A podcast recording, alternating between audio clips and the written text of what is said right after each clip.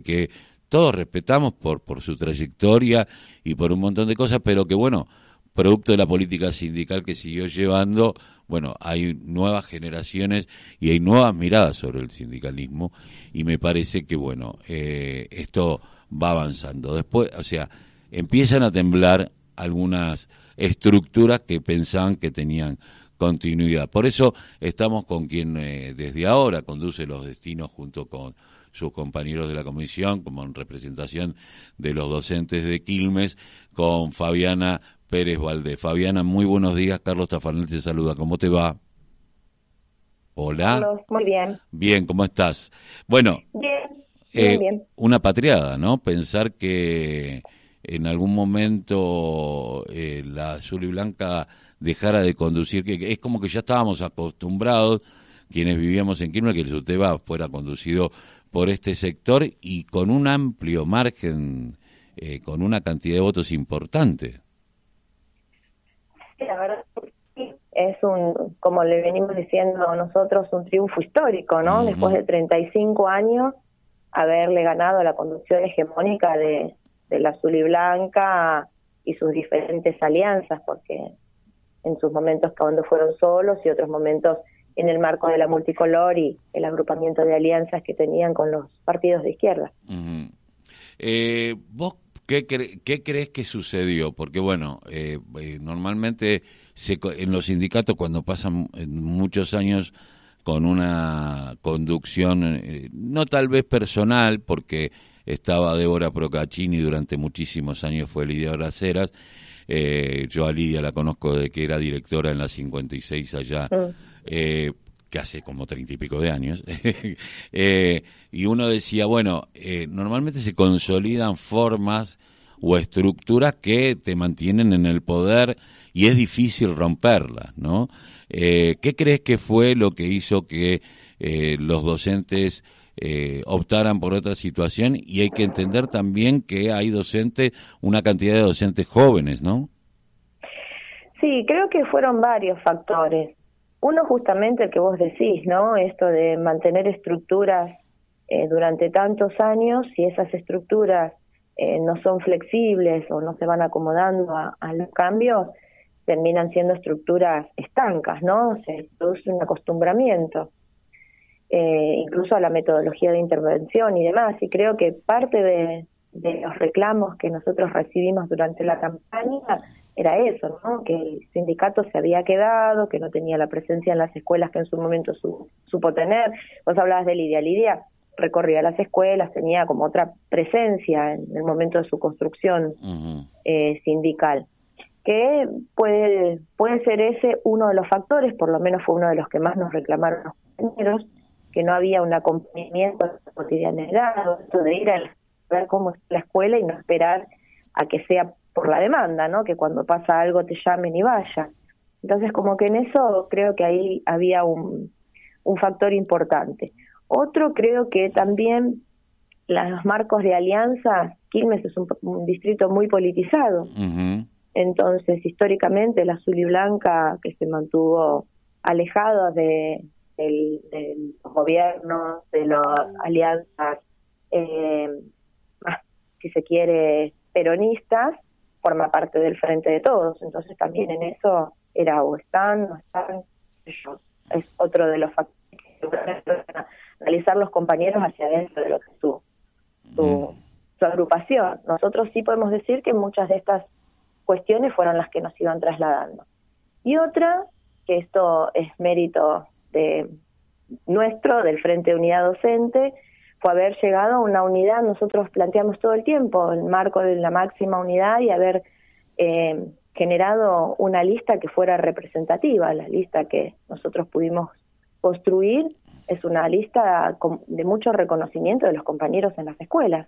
Estamos todos en la escuela, laburando, siempre hemos tenido una conducta de coherencia con respecto a la militancia y, de defensa de, del espacio de, las agrupaciones y de los debates que vinimos dando todos estos años. Creo que fue un reconocimiento en principio a eso y un poco también eh, de cansancio, que parecía, en algún momento en un reportaje escuché que dijeron que era un argumento infantil, tantos años ¿no? de conducción, Y la verdad que fue subestimar un poco, me parece, lo que se venía diciendo en las escuelas. Era como que ya habían llegado a un, a un tope y se necesitaba una renovación.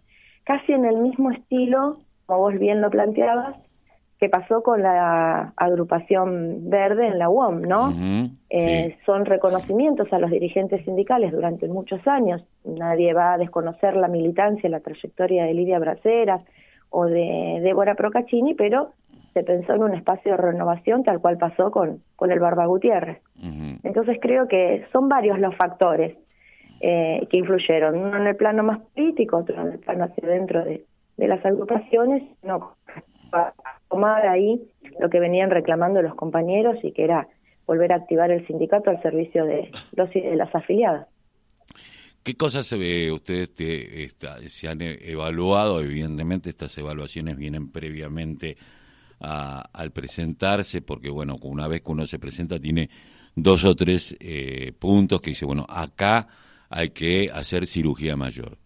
Eh, después hay, hay otros que en el va y bien, como decía el general Perón, una vez que anda el carro los melones se acomodan solo, pero por lo menos algunos hay que tenerlos acomodados como para que los demás cuando se acomoden eh, caigan, eh, no se rompan, ¿no?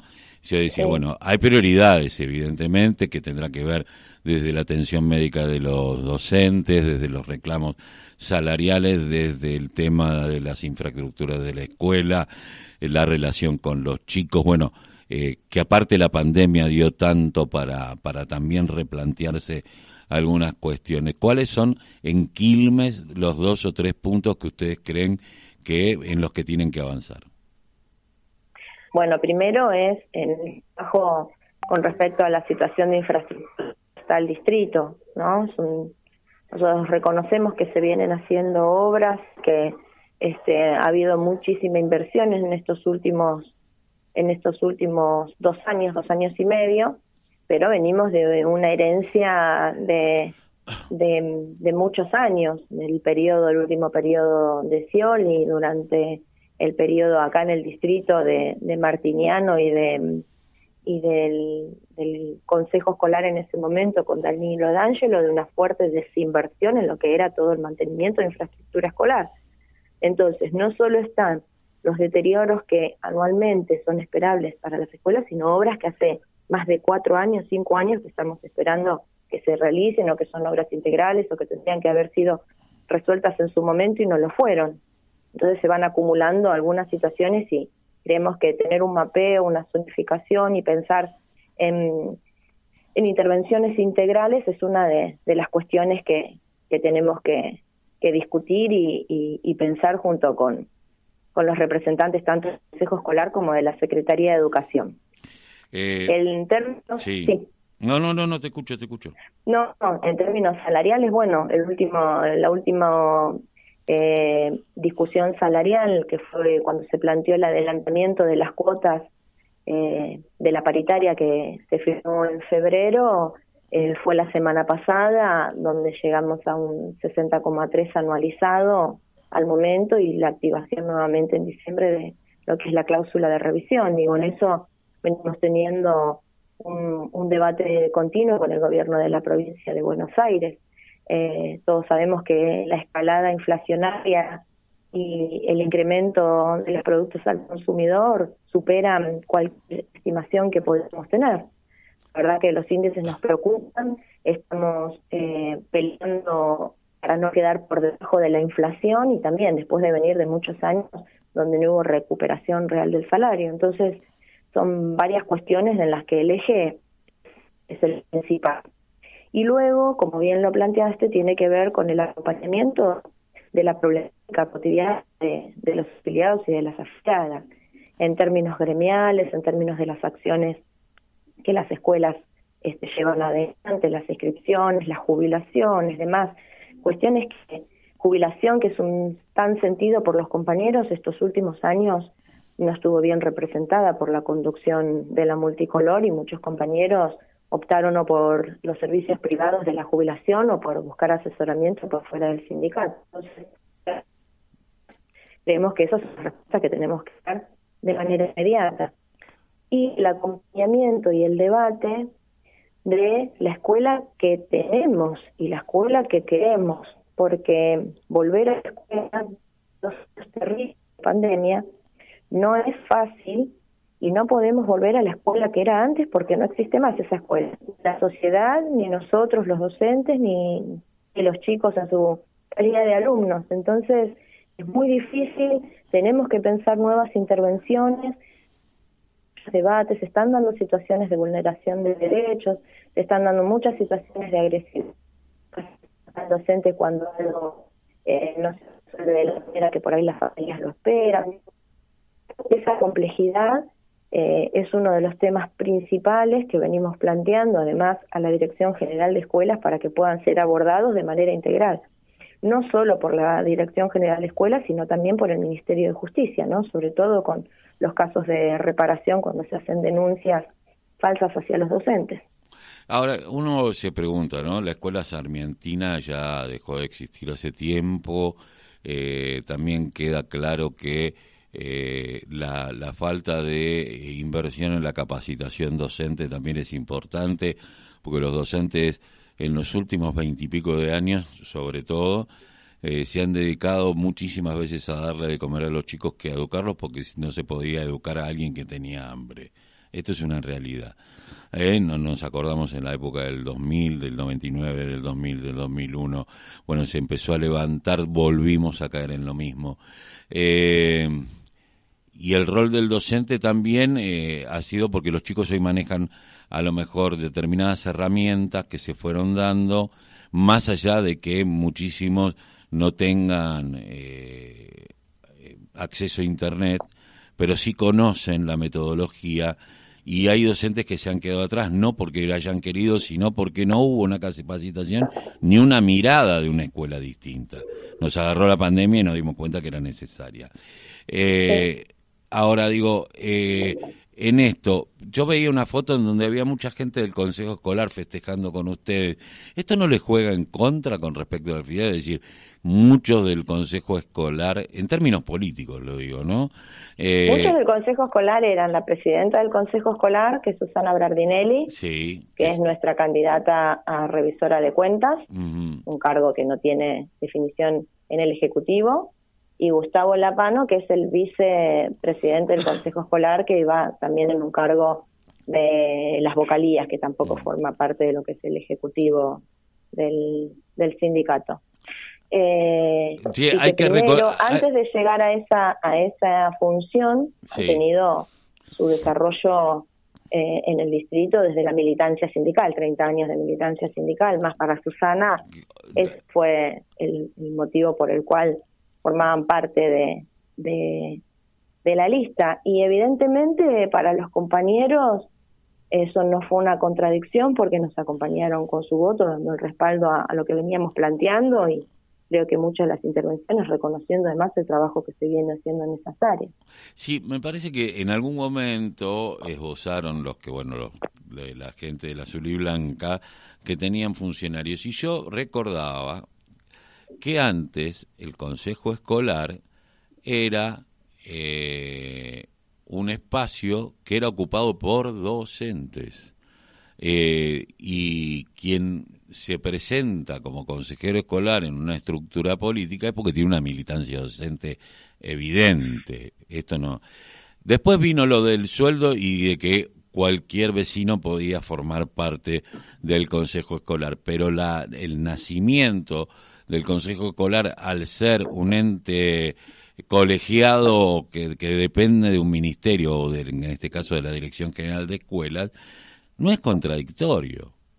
No es contradictorio, porque el nacimiento de los consejos escolares eh, eh, estuvieron siempre, era el docente que seguía cobrando el sueldo de docente nada más que, realizaba otra tarea. Después vino el sueldo del consejo escolar. Igual eh, actualmente sigue siendo así los docentes están en el consejo escolar que cumplen funciones de consejeros cobran el sueldo que tienen en la escuela. Claro, entonces digo... En este caso Susana, que es eh, jubilada, y Gustavo está en técnica 6, su cargo de base. Por, eh, por, eso, aparte que Susana, de, aparte de ser una, una grande, porque es una grande de verdad. Eh, pero bueno, empezar a reconocer que hay cosas que me parece que las vamos olvidando y la ciudadanía con esto de eh, la infocracia, como diría un nuevo filósofo que, coreano, decía esto de que la verdad no importa, importa lo que, le, que te dice la información. Eh, empezamos a perder eh, la historia de las cosas, ¿no? Y si perdemos la historia de las cosas no sabemos hacia dónde vamos. Pero bueno, me parece uno de los temas, el última, la última preguntita, porque sé que estás laburando, eh, el SAE. ¿Va a haber una discusión en algún momento de que los propios docentes puedan ser, más allá del control que tengan los directores de escuela, que el sindicato como representación de los trabajadores, que determina, eh, puedan definir el tema del SAE, a quién contratar, a quién no contratar, porque siempre da claros oscuros eso, más allá de que uno pueda tener una simpatía o no por determinada eh, gestión, me parece que es una política pública que hay que empezarla a plantear desde un marco mucho más amplio que el simple ejecutivo de una municipalidad. Sí, sí, sí. Bueno, nosotros lo tenemos descentralizado en el municipio. Todavía hay municipios que está centralizado el SAE, es decir, que no lo tiene el municipio la, la concesión, sino que se hace provincialmente. Y creo que es un debate que venimos dando hace muchos años, además, en el marco del SUTEBA, ¿no? Con, con la provincia de Buenos Aires y las distintas gestiones de la Dirección General de Escuelas. Nosotros creemos que tiene que haber participación de los trabajadores en los que son los actos, como vos decís, de las licitaciones públicas y el después, además, sobre todo, el control y la, inspección de lo que es la calidad de los alimentos, la cantidad y la calidad de los alimentos.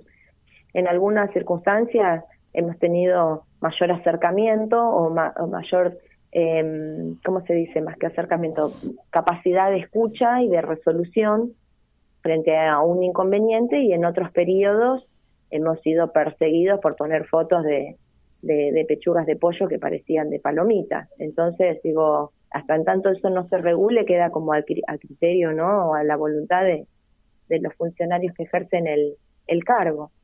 Eh, pero sí, por supuesto, esto lo venimos planteando. En este caso, a nosotros nos afectaría en términos del SAI. Hemos hecho una propuesta también para lo que tiene que ver con las licitaciones de, las obras que se realizan en las escuelas y una mayor fiscalización de la ejecución de las obras. Por ejemplo, el jueves pasado se abrió una licitación por 237 millones en el Consejo Escolar, donde muchas de las obras quedaron desiertas. Eran 60 obras que iban, tenían un, un amplio, eran muy amplias, iban desde conexiones de gas hasta reparaciones de, techos, hasta construcciones de aulas. O sea, había diferentes em, diferentes obras y diferentes importancias, ¿no? magnitudes de las obras y muchas quedaron desiertas porque las empresas hoy no tienen capacidad operativa para, para resolver la demanda que hay. Entonces, por ahí la inversión está, el dinero está, no lo podemos resolver con la capacidad operativa. Ahora, ahí también nosotros planteamos que tiene que haber una modificación para que se amplíe el registro de proveedores de la provincia de Buenos Aires y que puedan participar de los distritos. Si no, seguimos quedando en una situación donde todavía no, no, no se resuelve.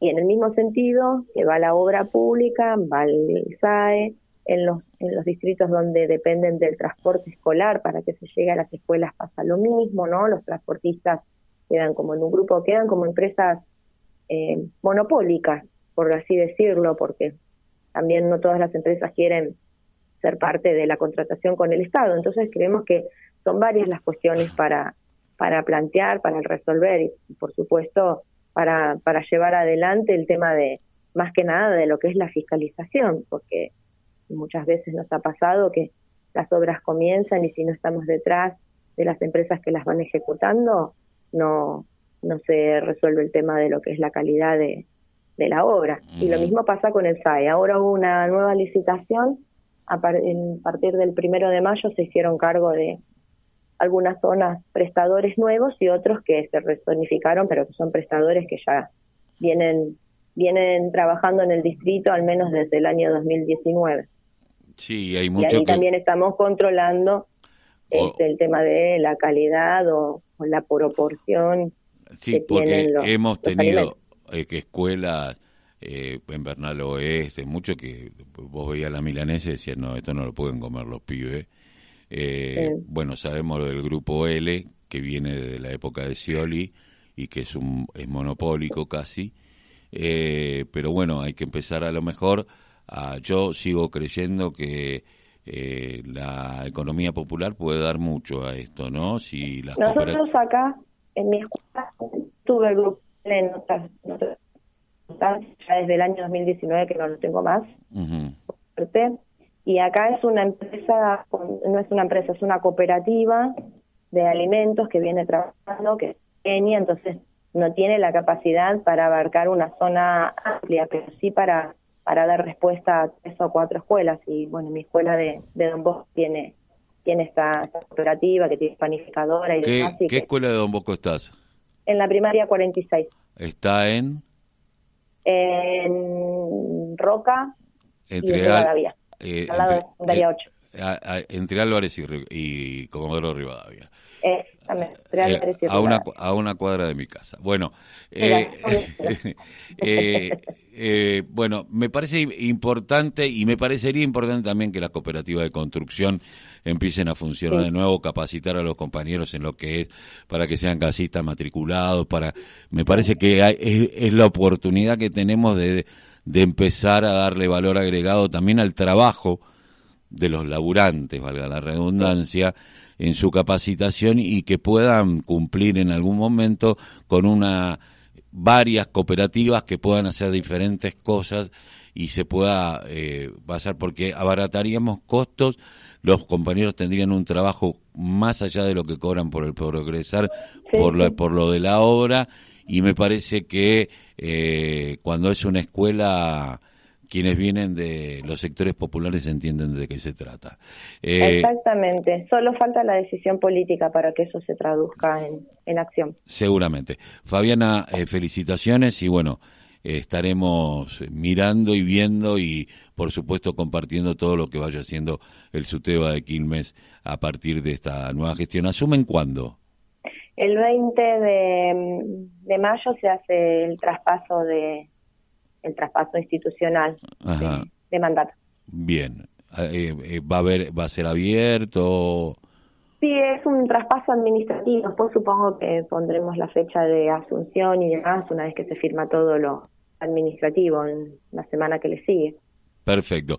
Fabiana, muchísimas gracias. No, gracias a ustedes por estar. Un abrazo. Estábamos hablando con Fabiana Pérez Valdés, eh, del nuevo secretariado del SUTEBA Quilmes.